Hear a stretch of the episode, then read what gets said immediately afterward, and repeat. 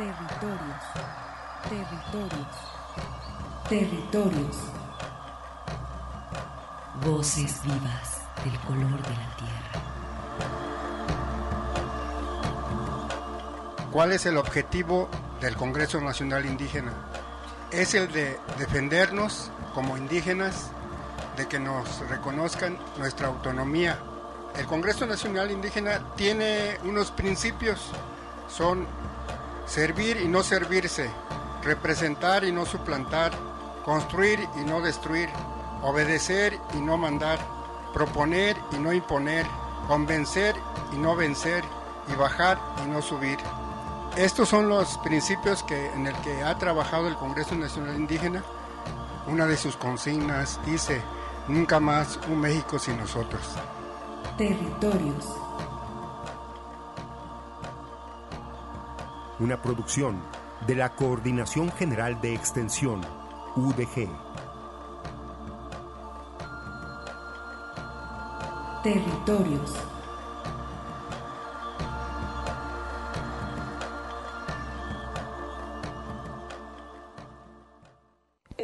Congreso Nacional Indígena CNI es un espacio de encuentro de los diferentes pueblos indígenas de México y que este fue creado en 1996 a raíz de una invitación de nuestros hermanos zapatistas donde convocan a un foro nacional indígena y de ahí se ve que es necesario construir un espacio donde convivan esos pueblos indígenas de México porque no se tenía, pues, ¿verdad? Y pues de ahí surge el Consejo Indígena de Gobierno en 2016, cuando se decide participar en las elecciones, pues en el proceso electoral 2018, con la idea de visibilizar la problemática de nuestros pueblos. Haciendo un análisis desde que nace el Congreso Nacional Indígena a 20 años, se vio que la situación estaba empeorando pues para nuestros pueblos que había muertos, había desaparecidos, había despojo, había imposición de megaproyectos. Entonces era, es como otra vez un sacudir conciencias y que los ojos voltearan a ver que no es cierto lo que se decía arriba, ¿verdad? que la situación real estaba abajo y, y que esta iba a ser platicada por las diferentes comunidades de México. ¿verdad? Justamente el, luchar contra los megaproyectos que están atentando contra la vida de nuestras tierras, aguas, bosques, pues es porque queremos seguir conservando la vida, pues de lo que nos da vida a nosotros, que es todo un entorno, pues, y queremos que nuestra madre tierra no sufra, que las aguas, los bosques son parte también de nuestra vida entonces por eso los pueblos están luchando ante estas empresas que están deforestando, están contaminando, están matando nuestra tierra, porque el día que la tierra muera también vamos a morir nosotros. Entonces por eso coincidimos con otros hermanos que luchan en otros países, que también defienden a la madre tierra, pues, porque es nuestra madre la que nos protege, nos da vida y nos arropa cuando morimos.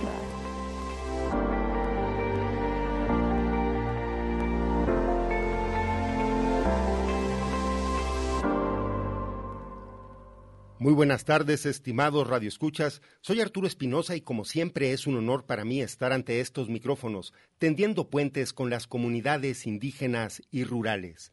Y después de haber escuchado este mensaje de la vocera del Consejo Indígena de Gobierno, María de Jesús Patricio, mejor conocida como Marichuy, en un video realizado por los compañeros de Lumaltic Gerriac, para conmemorar la celebración del 37 aniversario del Ejército Zapatista de Liberación Nacional.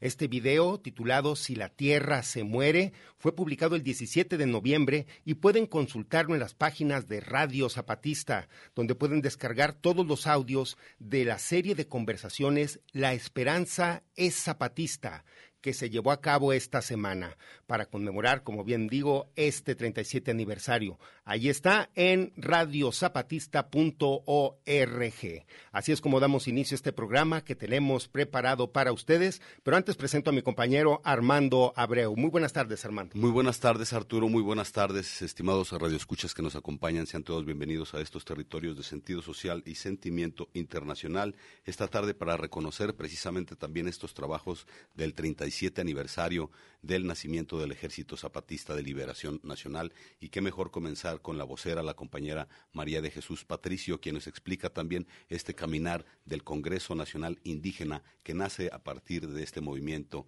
del Ejército Zapatista de Liberación Nacional. Y bueno, durante la semana hubo una serie de encuentros, por ahí una serie de conversatorios que vamos a compartir con ustedes a través de este programa. Les mencionamos que estamos transmitiendo en vivo desde nuestra cabina aquí en el Parque Industrial Y les invitamos a que nos envíen sus mensajes y comentarios a través de las redes sociales en Facebook, búsquenos como Territorios Universidad de Guadalajara.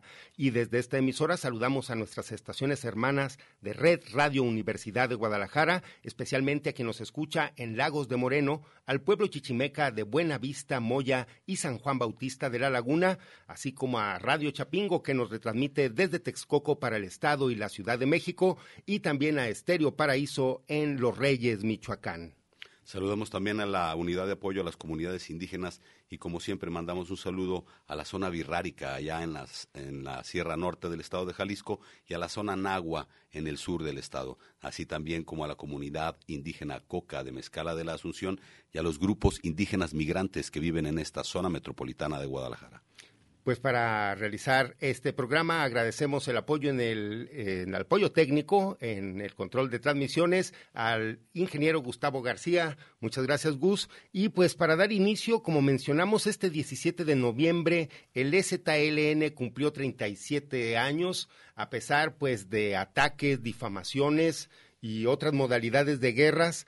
Ellas y ellos, los zapatistas, siguen construyendo una forma distinta de organización social y pues festejaron este aniversario los días 16 y 17.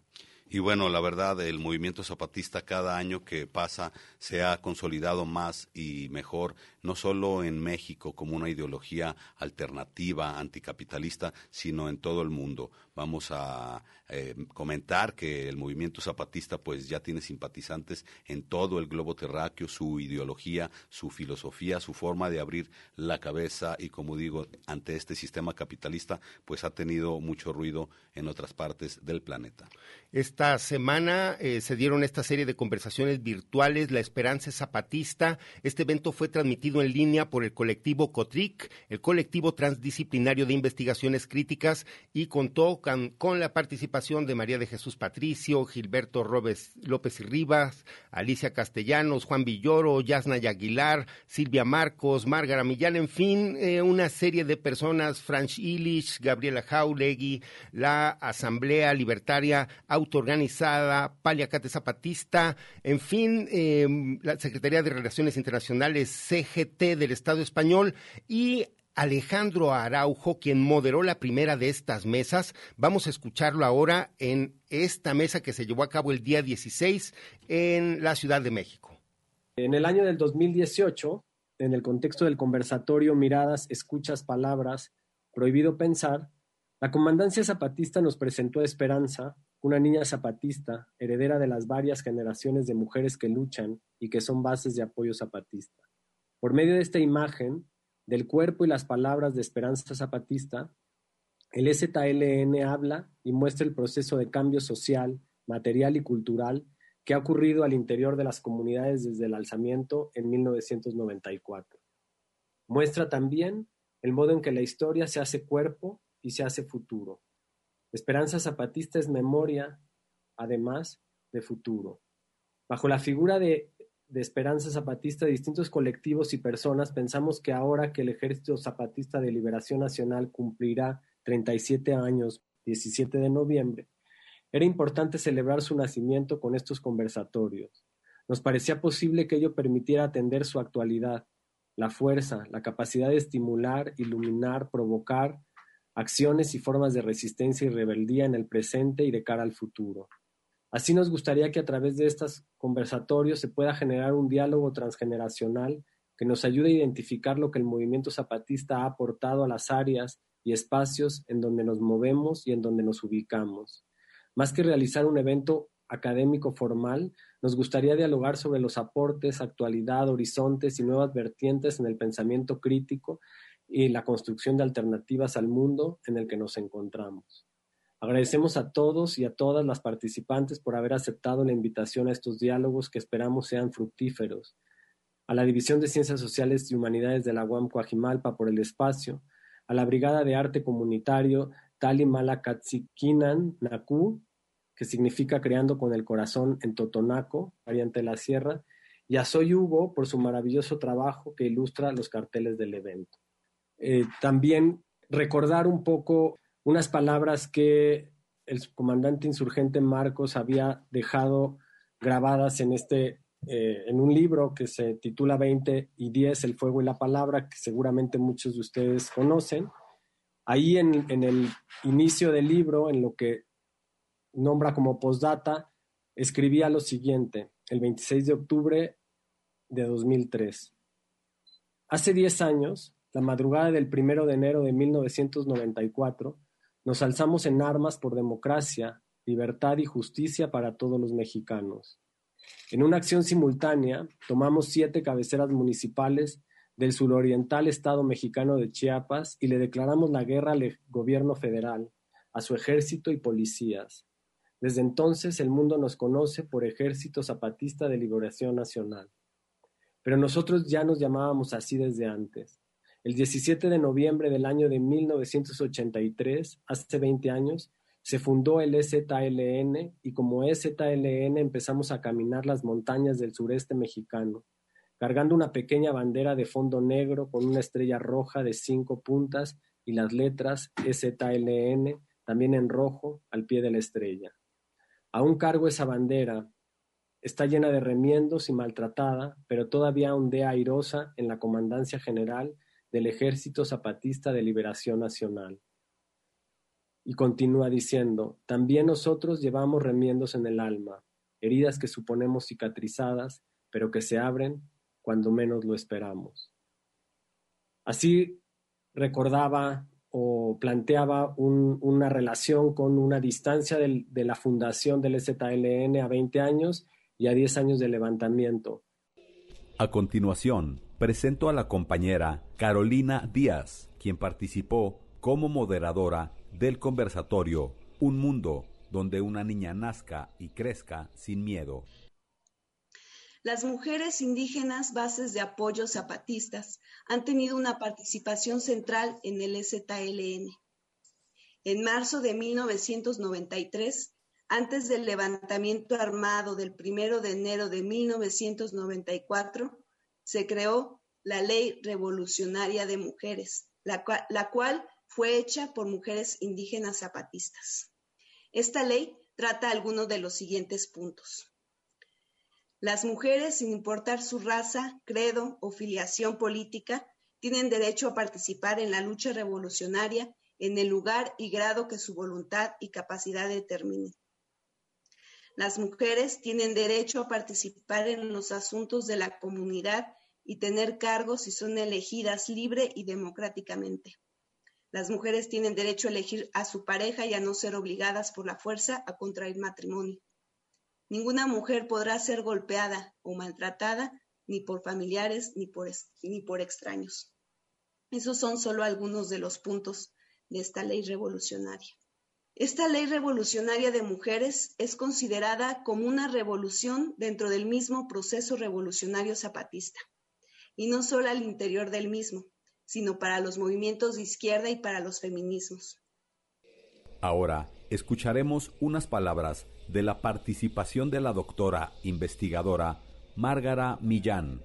Pensar un poco en los años, justamente en el año de levantamiento de de la insurgencia, ¿no? Eh, ¿en, qué momento estábamos? Yo creo que estábamos en un momento muy difícil de una especie de desfallecimiento del discurso crítico, del pensamiento crítico, un momento de gran consolidación del neoliberalismo, ya no solo como una propuesta económica, sino como una cultura, como una manera de entender el mundo, cuando pues el levantamiento nos agarra a todas y a todos este, como, ¿qué es esto? ¿No? Y yo pienso que el levantamiento zapatista efectivamente fue un relanzamiento del pensamiento crítico y de la práctica transformativa a nivel mundial. Creo que el zapatismo entra en un momento de gran vacío de lo que puede ser, lo que debe ser y lo que es el posicionamiento de izquierdas y que lo hace eh, poniendo a las mujeres en el centro. Creo que eso hay que reconocérselo al movimiento zapatista porque desde el inicio no deja de hablar de las mujeres y, y no deja de decir que las mujeres tienen que hablar de ellas mismas y del mundo. De esta manera, la esperanza es zapatista reunió a miles de personas que continúan creciendo con el movimiento, encontrando nuevos valores para percibir la vida y la lucha por un futuro más digno para los pueblos y lejos de la explotación capitalista. Te invitamos a la página de Facebook Cotric, donde encontrarás los conversatorios de los 37 años del EZLN en su versión original.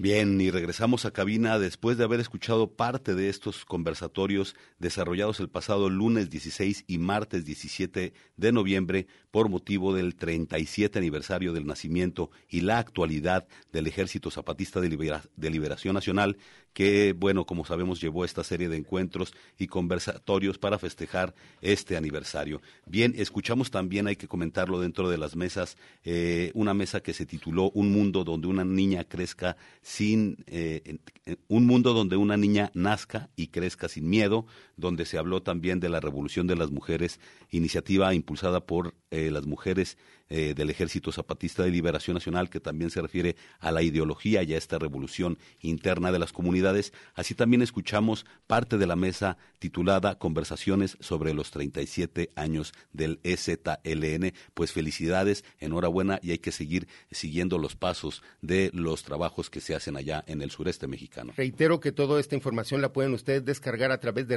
radiozapatista.org, donde también pueden ustedes visualizar los videos. Pues en este momento hacemos un enlace hasta Mexicali con la señora Irnés Hurtado, quien es la tesorera de la Cooperativa de Pesca del pueblo indígena Cucapá, allá en Baja California, en Baja California Norte. Muy buenas tardes, señora Inés, saludos.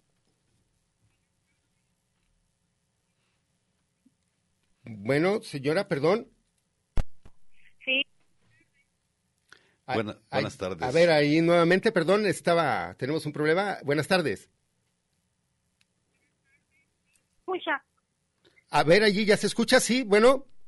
Sí, sí, yo ya lo escucho. Bien, allí estamos ya. Disculpe, aquí tenemos un problema con el cablecito, pero ya se resolvió. Señora Inés Hurtado, pues usted eh, como tesorera de la cooperativa de pesca de este pueblo indígena, Cucapá, ya tienen ustedes afectaciones desde 1993 de menos, cuando ese decreto de el presidente Gortari los afectó y les impidió la pesca en sus ríos.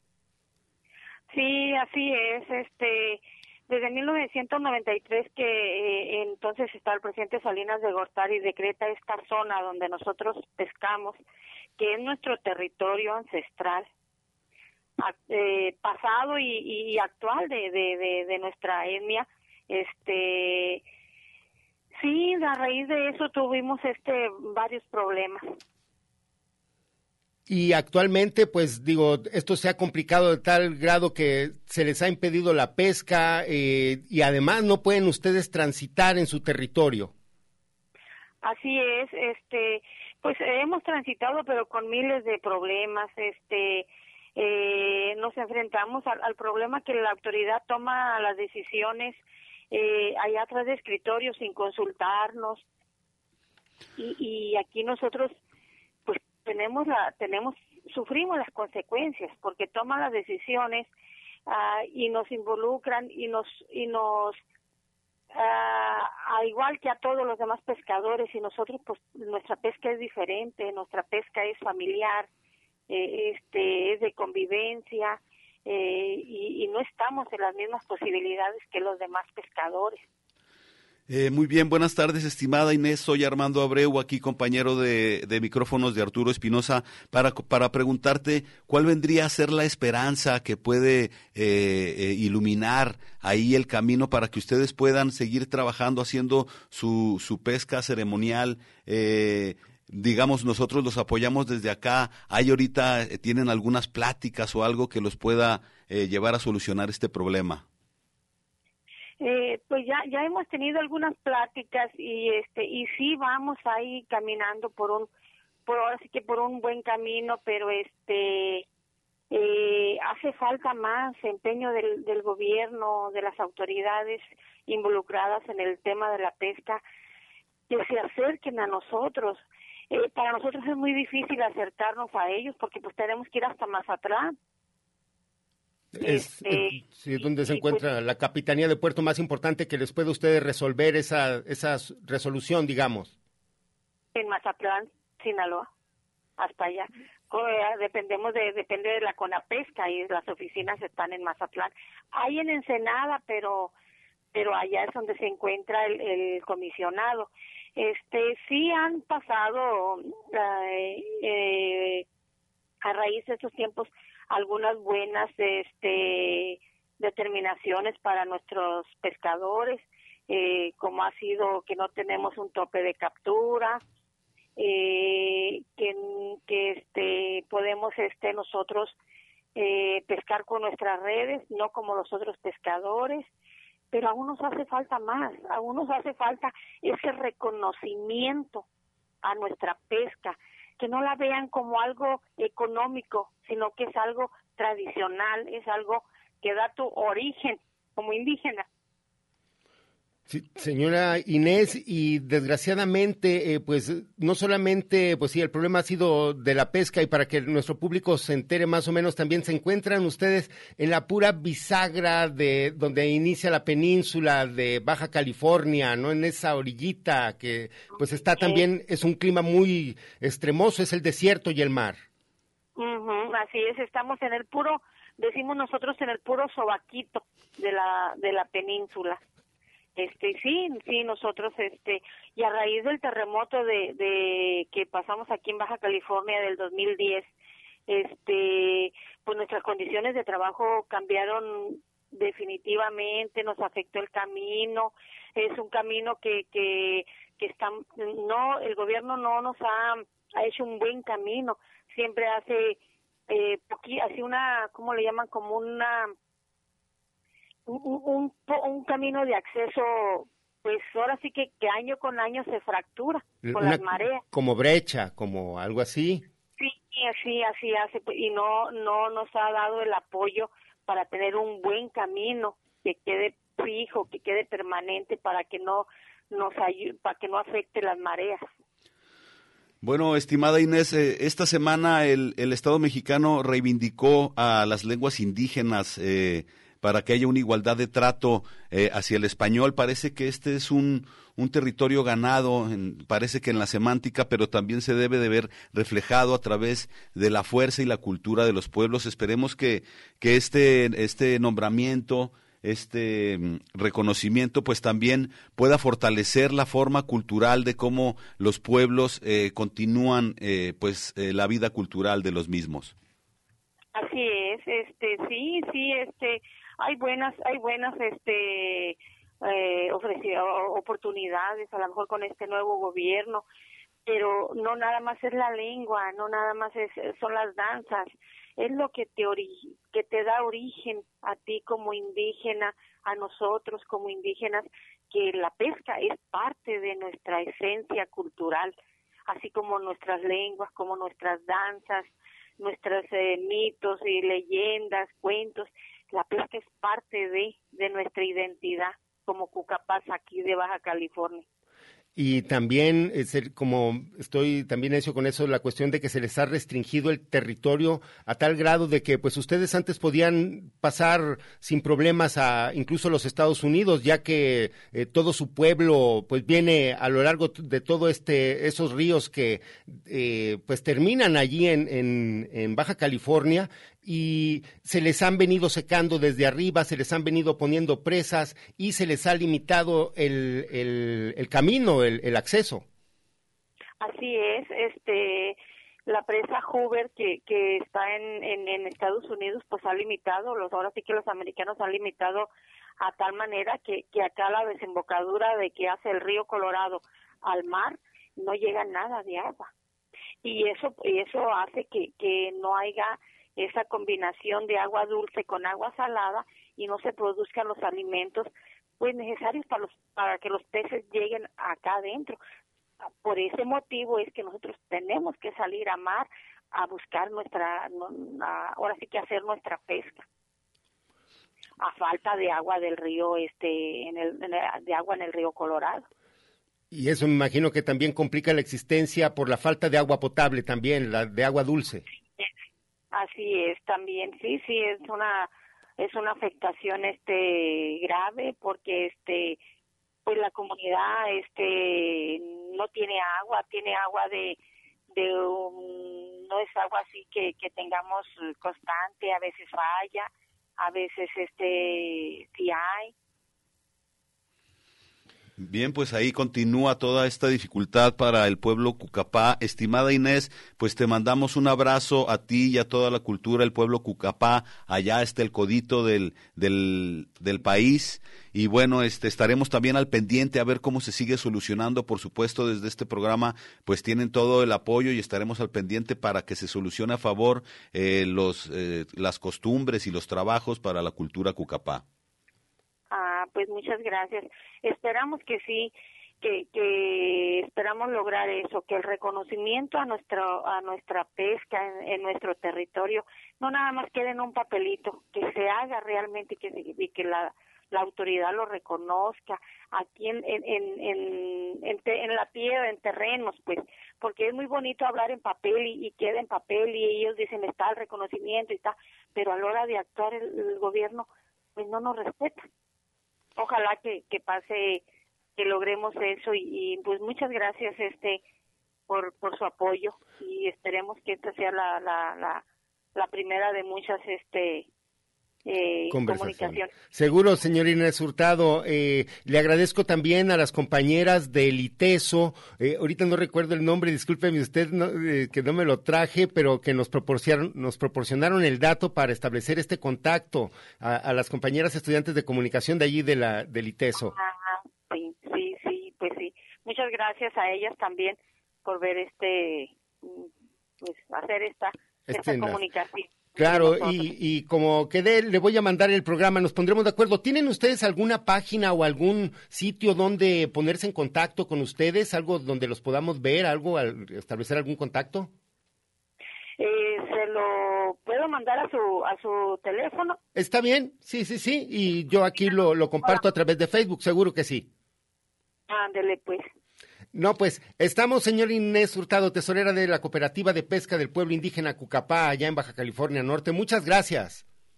Ándele, muchas gracias a usted. Gracias, hasta allá. y, pues bueno, aquí son las 12 del día, ya son las diez y media. Pues estamos con dos horas. Muchas gracias. Vamos a ir a un corte y regresamos. Coincidencias de identidad milenaria en territorios.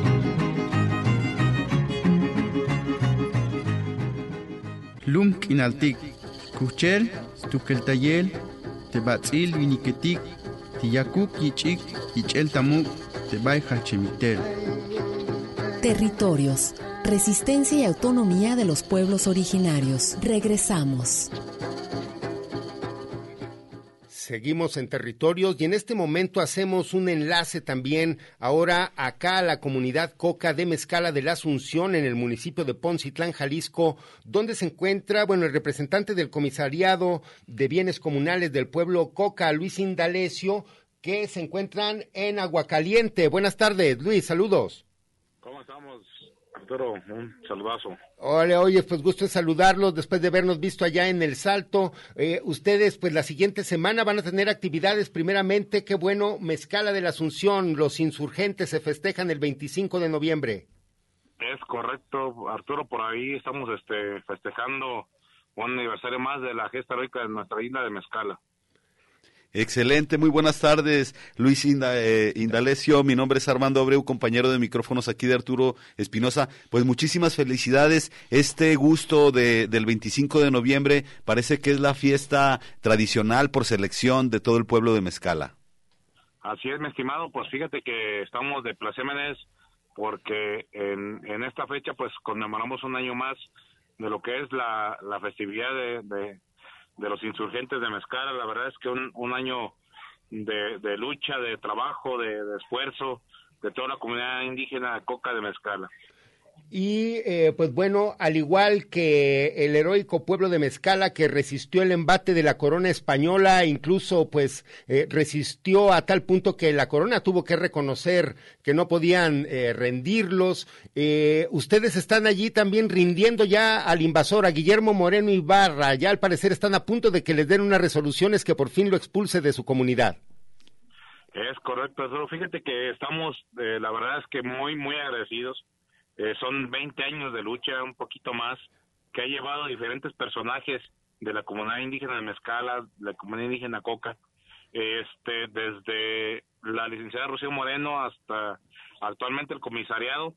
Desde el 2014, eh, te quiero comentar, desde el 2014 eh, no ganamos el comisariado y por eso estábamos coludidos ahí con el, con el invasor, pues él, él, él ponía ahí a los comisariados y a partir de 2014 eh, logramos este derrotar al invasor y ahorita se viene algo lo que es la sentencia y que realmente nos va a beneficiar en, en todas las estructuras de nuestra comunidad. Bien, bien, pues eh, ¿cuál sería cuál sería el mejor momento, la mejor sentencia, la visión, eh, qué sucedería eh, expulsar al invasor por completo? La verdad es que está representando una situación este eh, que estamos diciéndolo va a ser va a ser para la comunidad algo algo novedoso ¿por qué? porque realmente él cuando llegó creó un grupo paramilitar creó un grupo este en, apoyo y defensa de él pero afortunadamente el grupo de los comuneros que actualmente eh, viven y que se opusieron a, a, la estructura del señor Moreno Ibarra, pues hoy, hoy, hoy da resultados y la verdad es que esperamos que el tribunal eh, en este caso eh, nos den eh, certeza de lo que estamos haciendo. No, pues eh, estamos también igual eh, que ustedes contentos porque pues se ve que va caminando y pues esperemos que la justicia impere ya que como ustedes han demostrado son los verdaderos propietarios y pues desgraciadamente digo su su territorio es muy, eh, pues, eh, hay muchas ambiciones, codiciado por la belleza que tienen ustedes al estar en, al margen del lago de Chapala. Sin embargo, tienen también ustedes un problema por la contaminación del agua. Es correcto, solo fíjate que nosotros como comunidad eh, hemos, eh, si cuando la gente venga y visite eh, la comunidad indígena Mezcala, pues se va a dar cuenta que es todo todo verde. ¿Por qué? Porque hemos estado desde años, desde años, este, eh, manteniendo nuestros cerros, manteniéndonos alejados de los, eh, perdón que lo voy a decir así, con de los gabachos, de los estadounidenses que están preponderantemente por la comunidad de Chapala y este y, y hemos y hemos nosotros este mantenido esta esta zona tan rica, tan buena por la ecuación de que hemos estado sembrando árboles y desgraciadamente nos ha atacado un problema tan tan importante. Somos, este, eh, según los estudios que ha hecho la ODG, la el segundo lugar en, en esta zona de, de daño renal en, en nuestros habitantes. Entonces, este, pues por ahí hemos mantenido esta lucha, Arturo. Sí, eh, se han, desgraciadamente, como mencionas, las, las investigaciones de médicos y especialistas de la Universidad de Guadalajara han pues encontrado concentraciones alarmantes de metales pesados en las aguas allí de pues de ese lado de la laguna donde se encuentran las comunidades de San Francisco de San Pedro Isticán, Mezcala y también eh, de la Asunción eh, agua caliente. Y agua, agua caliente, caliente, sí. Eh, pues desgraciadamente, eh, dices que, ha, y lo hemos documentado aquí, ha habido muchos problemas, muchas personas afectadas por daños renales y las autoridades de salud se niegan a encontrar esa relación entre el agua y los enfermos. Es correcto. Fíjate que me encuentro ahorita en Aguacaliente, eh, este, visitando aquí a los a los compas de Aguacaliente. La verdad es que eh, eh, es un problema alarmante, no menor casi cada de, de cada 10 habitantes, cuatro tienen problemas renales y es una cuestión alarmante para aquí, para esta comunidad. La verdad que cuando yo puedo, me vengo para acá, para esta, esta comunidad y apoyarles en lo que uno humildemente pueda.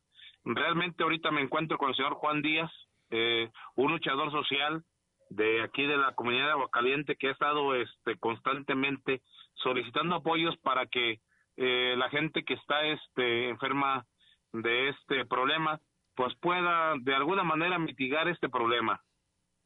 Adelante.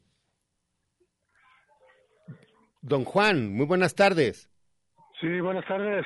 Eh, saludos, mira aquí de Guadalajara, su, pues aquí su servidor Arturo Espinosa con mi compañero Armando Abreu. Eh, nosotros le hemos dado seguimiento a este problema de pues San Juan y Aguacaliente, San Pedro y Isticán, perdón, que han sido pues eh, donde hay muchas personas afectadas por daños renales. Eh, yo recuerdo que hace dos años les iban a hacer un pozo profundo de al menos 200 metros para tratar de encontrar agua limpia. ¿Qué pasó con ese proyecto? Sí, mira, este, pues fue una lucha también que, que en realidad también nosotros aquí, pues luchamos contra el gobierno años atrás, desde el 2013 para acá, este, agua caliente sufrió grande una epidemia de, de las enfermedades renales y de distintas enfermedades que hay, pues a través de, de la contaminación que tiene nuestro lago. Nosotros por ahí hemos hecho este gestiones pues para todo eso y, y por lo que no teníamos también pues era agua potable, había un, un, un pozo en Chalpicote, pero desgraciadamente estaba muy contaminada muy contaminada de, y pues con todos los metales pasados que tiene.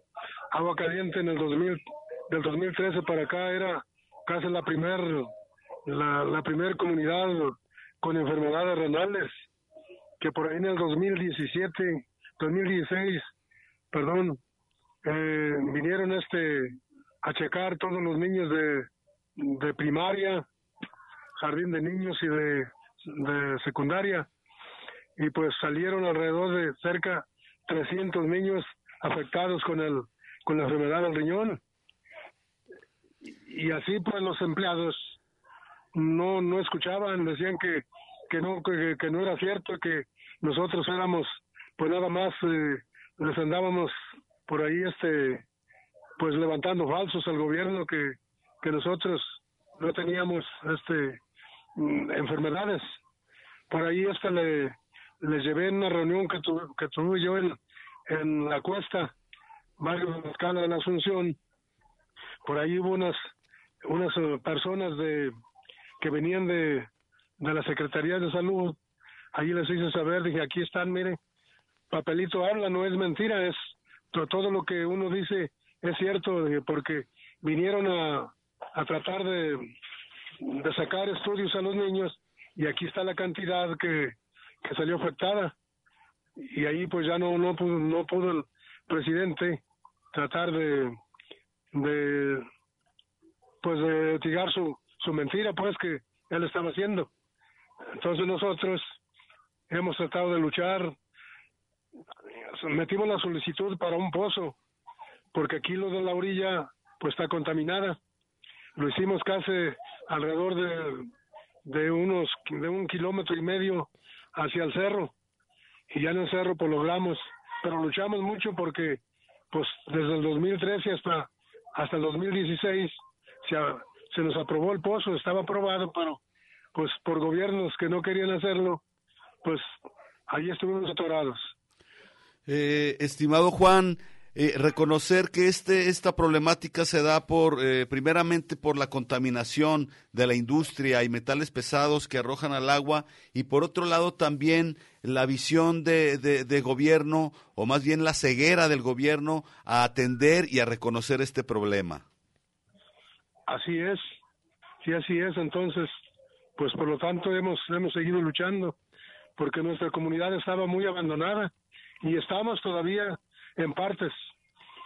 Había este, las brechas, las carreteras eran puras brechas de terracería y desgraciadamente en tiempo de agua no podía salir uno. Pero por ahí pues siempre hemos tratado de luchar y sí, sí parece que sí han venido pues tratando de apoyándonos, pues no, no con todo, pero ya cuando menos se va viendo el esfuerzo de nosotros y del gobierno también.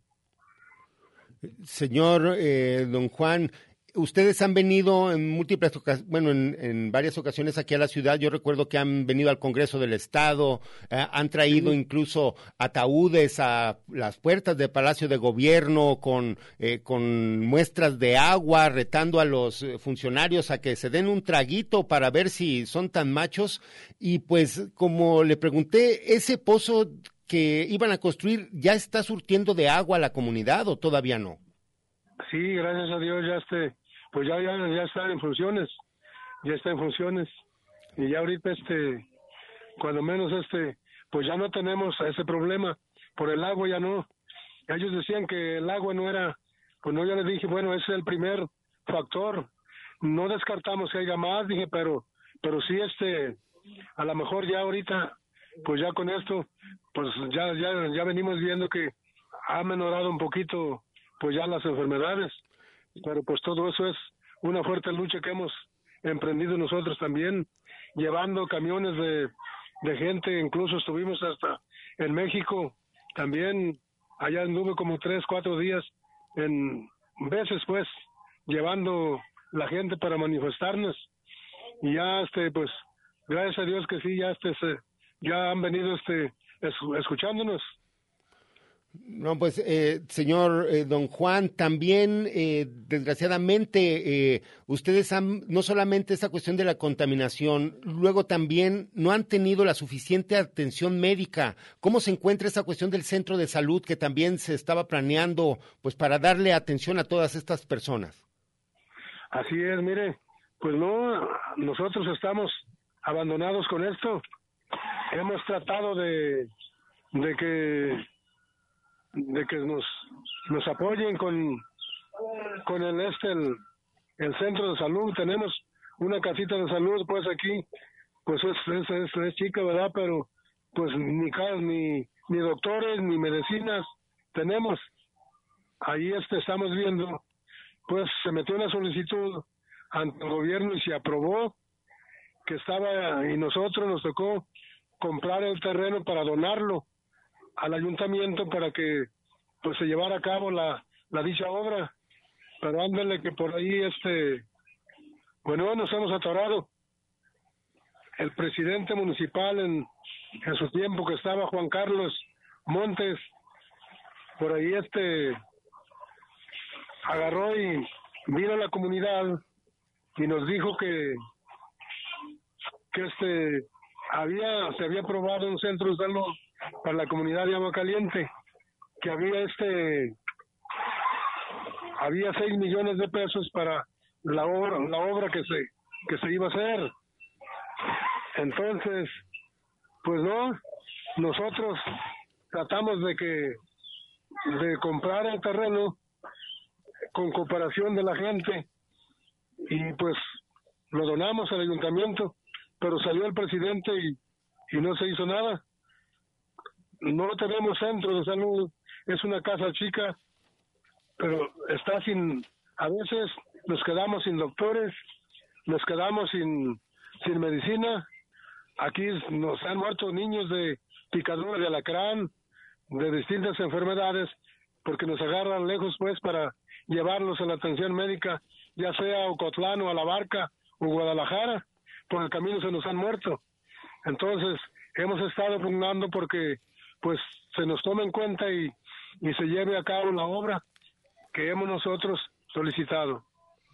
Estimado Juan Díaz, pues esperemos que las presiones y todo lo acontecido sea suficiente para que eh, pues el este, gobernación pueda poner manos en el asunto, cartas en el asunto y estas comunidades sean apoyadas. Eh, agradecemos mucho tu, tu participación en el programa y estaremos en contacto con ustedes.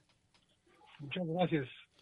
No, pues para, para ustedes sí. adelante, Indalecio. Sí, sí, sí. Déjame acotar algo, este, que a la verdad, este.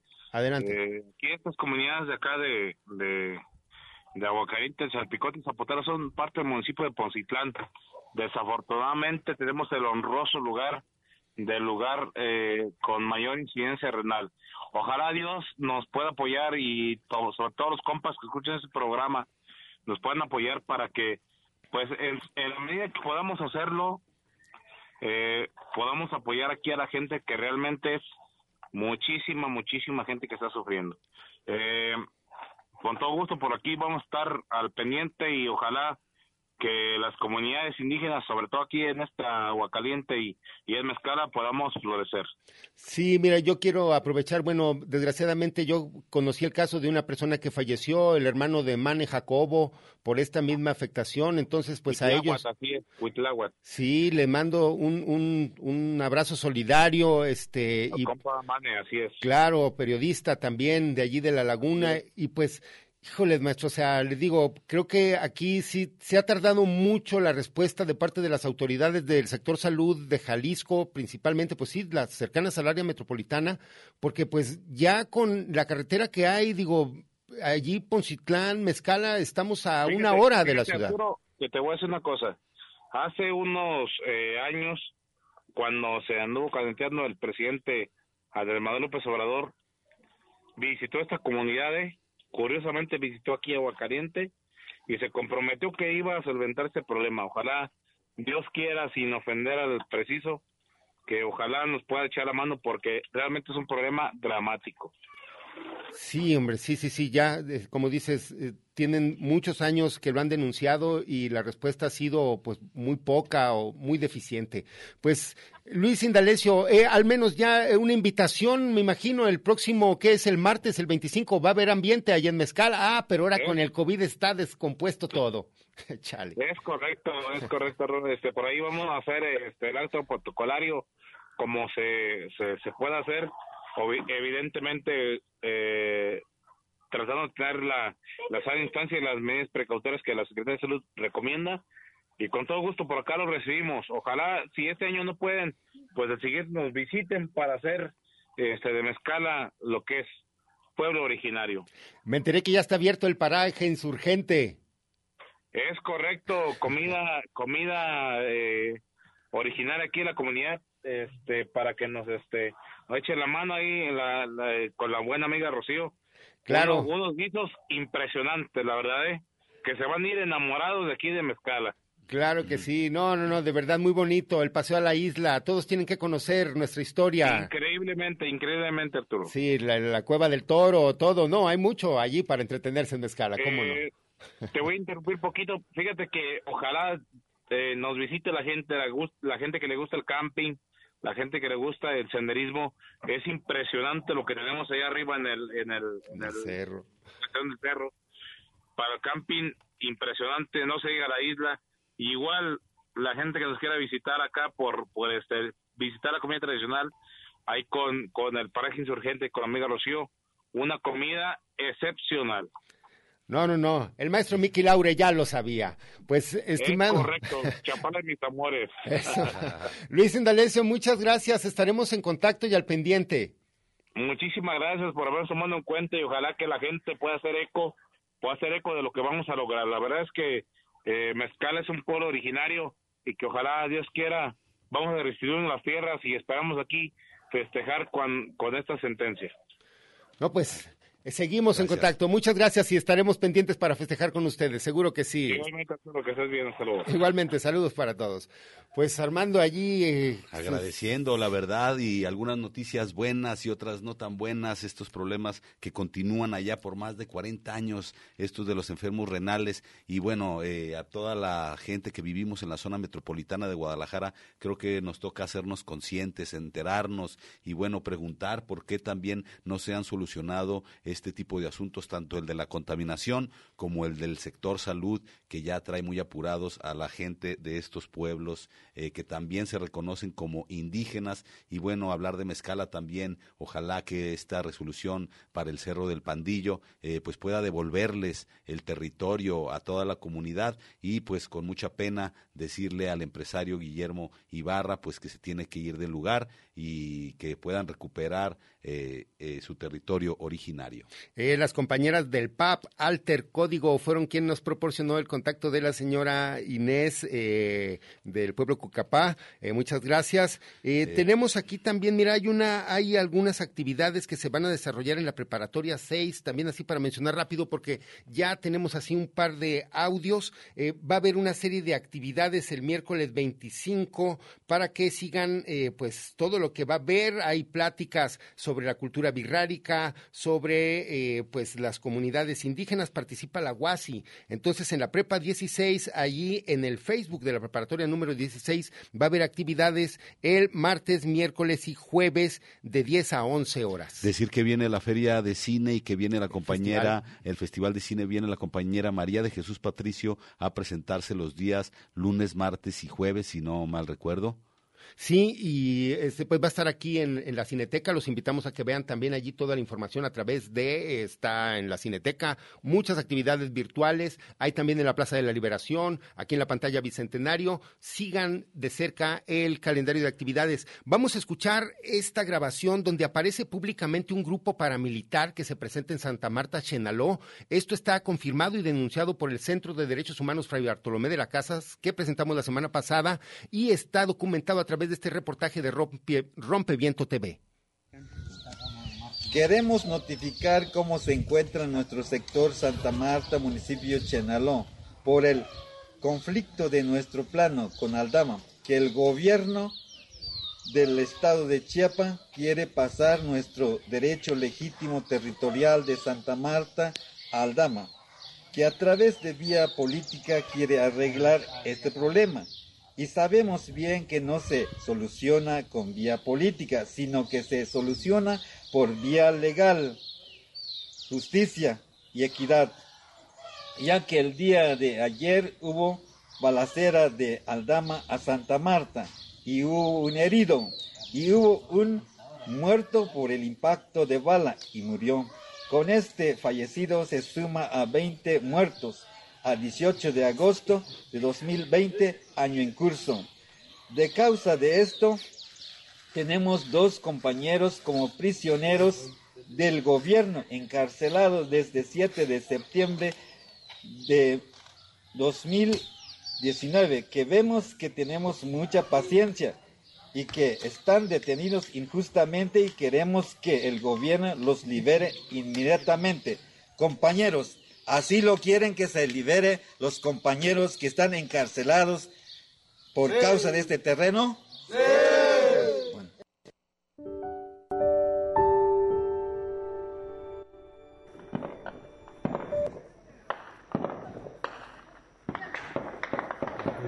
Esta hora de la noche a las 8 con 8 minutos, así se perciben las agresiones en contra de las comunidades de Aldama se pide la intervención urgente de los tres niveles del gobierno, ya que los grupos armados están atacando fuertemente a las casas, desplazando a niños, mujeres, adultos mayores en las casas de cada uno de los que viven cerca de las colindancias.